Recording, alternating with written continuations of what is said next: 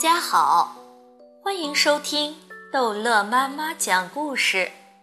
今天逗乐妈妈要讲的是《淘气包马小跳寻找大熊猫之贪婪的欲望》。藏龙自然保护区大熊猫救护中心在半山腰靠近盘山公路的地方。叶朗博士和马歇尔先生抬着生命垂危的大熊猫到达那里的时候，已经是深夜了。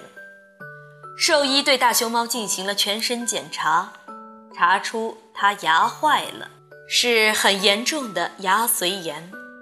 俗话说：“牙疼不是病，疼起来真要命。”这只本来十分强壮的公熊猫被折磨成这样。牙髓炎差点要了他的命。兽医说，必须要给这只大熊猫补牙，至少要补五颗牙。但是这里没有牙科医生，那怎么办？连夜送回城里，那里有设备一流的当今世界上最大的大熊猫基地，还有最好的牙科专家。好，我们马上出发。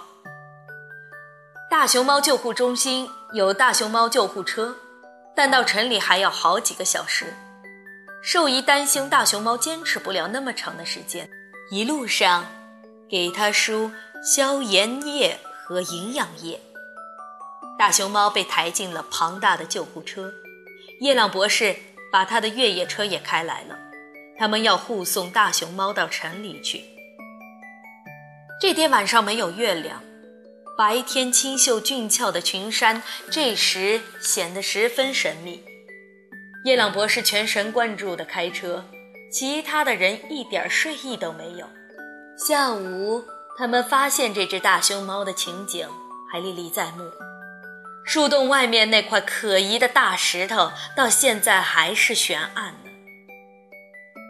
我们来设想一下，Miss 张想破案的热情最高。卓玛在公路边遇见这只牙疼的大熊猫，他回家去给它端来一盆稀粥，可是它却不见了。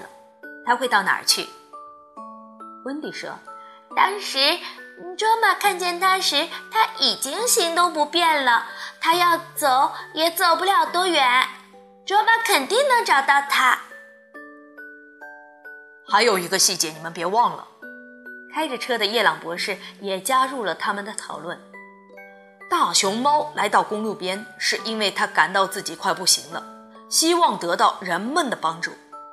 在这样的情况下，它是不会再躲进树洞的。马小跳说：“还有，哎，那块大石头是挡在树洞外面的，大熊猫怎么进得去啊？”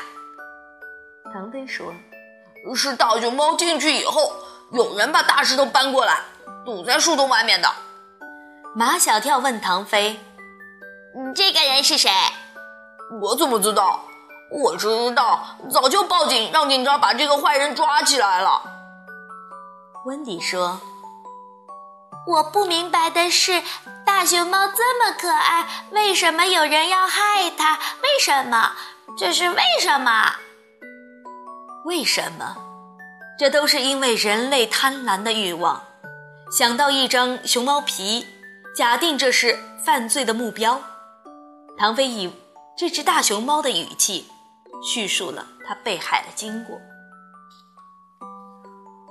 我的牙已经疼了好长时间了，开始是一颗，后来是接二连三。我上上下下一共有四十颗牙齿，坏掉的牙齿至少有十颗。大家都知道，我们熊猫是吃竹子的。吃竹子全靠用牙齿去咀嚼，我牙都坏了，吃竹子就吃不了了，只好饿肚皮。最让我受不了的是，这牙疼起来真要命，疼起来专心的疼，疼得我在地上滚来滚去，疼得我睡不着觉。我知道我要死了，但我不想死，我要活，我要活下去。我想到了人，人是最爱我们大熊猫的。人一定可以救我。盘山公路边是人常常出现的地方，我满怀着求生的希望，从山上一步一步地下山来。来到盘山公路边，公路上没有人，只有车。开车的人都在专心的开车，没有人注意到树丛里的我。终于有人来到了我的身边，这是一个藏族小姑娘。她看见我似乎很惊讶，我知道她心里在想：深山里的大熊猫怎么跑到公路边来了？这只大熊猫是不是生病了？这小姑娘猜对了，我是病了。我虚弱的身体、痛苦的表情都在向她说明我有病。小姑娘把一根新鲜的竹子伸到我嘴边。我紧闭着嘴，把头转开了。小姑娘拍拍我的头，我听她对我说：“你等着，我回家去，拿米粥给你喝。”小姑娘朝山上跑去。我看见山上有座木屋，那是她的家吗？我等着小姑娘，我等着她给我端米粥来。喝米粥不用牙。我好多天都没有吃东西了，我都快饿死了。这可是救命的米粥啊！就在这个时候，有两个男人走进了我。一看，这两个男人就不是好人，他们鬼鬼祟祟，东张西望。他们也看出了我有病，没有什么战斗力，便肆无忌惮地欺负我。他们一人手中拿着一根竹竿，轮流抽打我的屁股。把我往山上赶，我不知道他们要将我赶到哪里。我一边走一边回头向后看，希望那个好心的藏族小姑娘能找到我。我走不动了，浑身没有一点力气，我趴在地上，任凭他们怎么打，我也走不动了。那两个人急坏了，他们交头接耳，嘀嘀咕咕，不知道说了些什么。他们在附近找到一棵空心的冷杉树，又推又拉，把我弄进树洞里，然后搬来一块大石头，把我堵在了里面。我在黑暗的树洞里悲伤极了。